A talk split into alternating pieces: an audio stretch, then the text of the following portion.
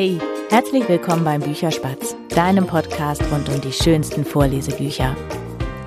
Ja, es ist kurz vor Weihnachten und entsprechend habe ich ein weihnachtlich angehauchtes Buch mitgebracht heute. Und es ist ein Buch mit einer alten Bekannten, nämlich mit Wilma Walnuss. Wilma Walnuss Winter und Weihnachten im kleinen Baumhotel heißt dieser dritte Band von Wilma Walnuss. Geschrieben hat ihn Katharina E. Volk und die Illustrationen sind von Nora Pehl. Erschienen ist das Buch im Baumhaus Verlag.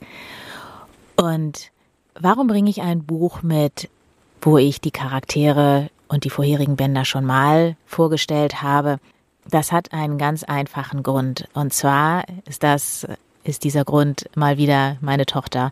Meine Tochter lässt sich schon seit einiger Zeit nur noch sporadisch mal was von mir vorlesen. Sie sagt, sie kann mittlerweile selber lesen und vorlesen wäre was für kleinere Kinder. Als sie aber diesen Band von Wilma Walnuss gesehen hat und in den Händen hatte, war sie so begeistert, und ja, die Kapitel darf ich ihr jetzt abends wieder vorlesen, was mich natürlich sehr, sehr freut, dass wir dieses Ritual von dem abendlichen Vorlesen nochmal aufleben lassen können. Bevor ich jetzt genauer auf dieses Buch eingehe, habe ich eine Bitte an dich. Wenn du jetzt vor Weihnachten noch ein Buch bestellen möchtest, geh doch bitte auf meine Seite www.bücherspatz.de, such dir da irgendeinen Beitrag raus. Darunter findest du in der Regel fast immer einen Link zu Thalia. Das ist dann verlinkt mit dem Buch, was ich vorgelesen habe oder eben vorgestellt habe. Du kannst dann aber auch nach jedem anderen Buch suchen, was du gerne bestellen möchtest. Ich bekomme von Thalia dann eine kleine Provision. Das ist wirklich nicht viel.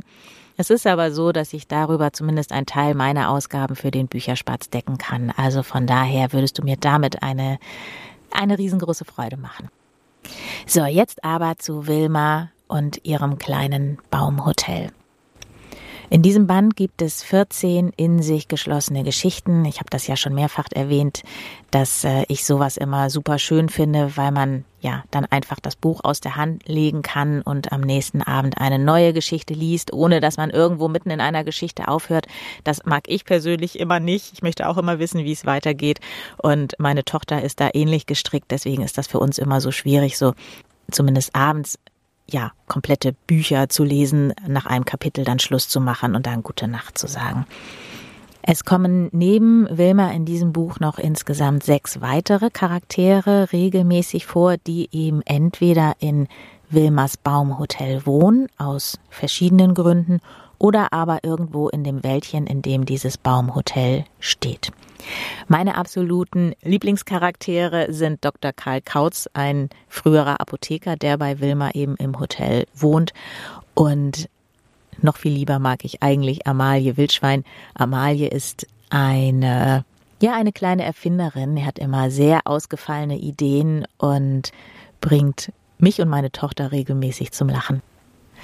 Und dann ist dieses Buch so aufgebaut, dass es in jedem Kapitel einen neuen Gast in Wilmas Baumhotel gibt. Und mit dem Gast erleben die dann immer die unterschiedlichsten Abenteuer, nicht immer Abenteuer, aber die unterschiedlichsten Geschichten. Und was auch in jeder der insgesamt 14 Geschichten vorkommt, ist, dass Wilma entweder etwas Leckeres backt, etwas Leckeres kocht oder was Leckeres zu trinken anbietet. Also es geht immer mal wieder nicht hauptsächlich, aber am Rande auch ums Essen, um Gemütlichkeit. Es geht ganz viel letztendlich um Hilfsbereitschaft und Freundschaft. Was ich super schön finde, ist, dass auch so gewisse Weihnachtsbräuche in diesem Buch vorgestellt werden. Also unter anderem das Lucia-Fest aus Schweden. Um das geht es in dem Kapitel Lichterfest. Da ist Ilvi Elch zu Gast und erzählt eben, wie das Lichterfest in Schweden gefeiert wird. Und natürlich sind Wilma und ihre Freunde gleich Feuer und Flamme und möchten auch ein Lichterfest feiern. Ganz besonders gefällt mir das Kapitel mit den Keksen, mit dem Keksebacken und dem Adventskaffee trinken.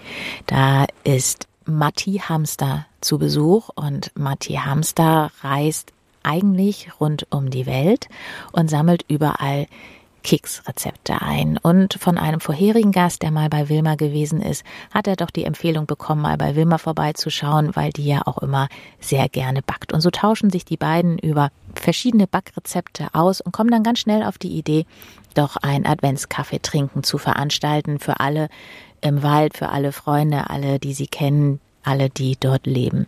Und das ist dann auch rucki umgesetzt. Die beiden backen also munter verschiedenste Plätzchensorten und laden die Freunde ein. Und die kommen dann auch, freuen sich alle über die leckeren Kekse und stellen dann aber irgendwann fest, dass Bertha Grünfink fehlt. Bertha Grünfink ist schon ein bisschen älter und ist an dem Tag heute etwas flügelschwach. Und dann stellen sie fest, dass auch die alte Frau Fuchs fehlt. Die ist auch nicht mehr so ganz mobil. Und das finden sie natürlich sehr schade und möchten gerne, dass die auch in den Genuss dieser leckeren Plätzchen kommen. Und dann ist ganz schnell mal wieder von Amalie die Idee geboren, ein Adventsmobil zu kreieren. Das macht sie dann auch mit Hilfe von einem anderen Waldbewohner und dann werden zu den alten Waldbewohnern, die eben nicht in der Lage sind, ins Baumhotel zu kommen, die Kekse hingebracht.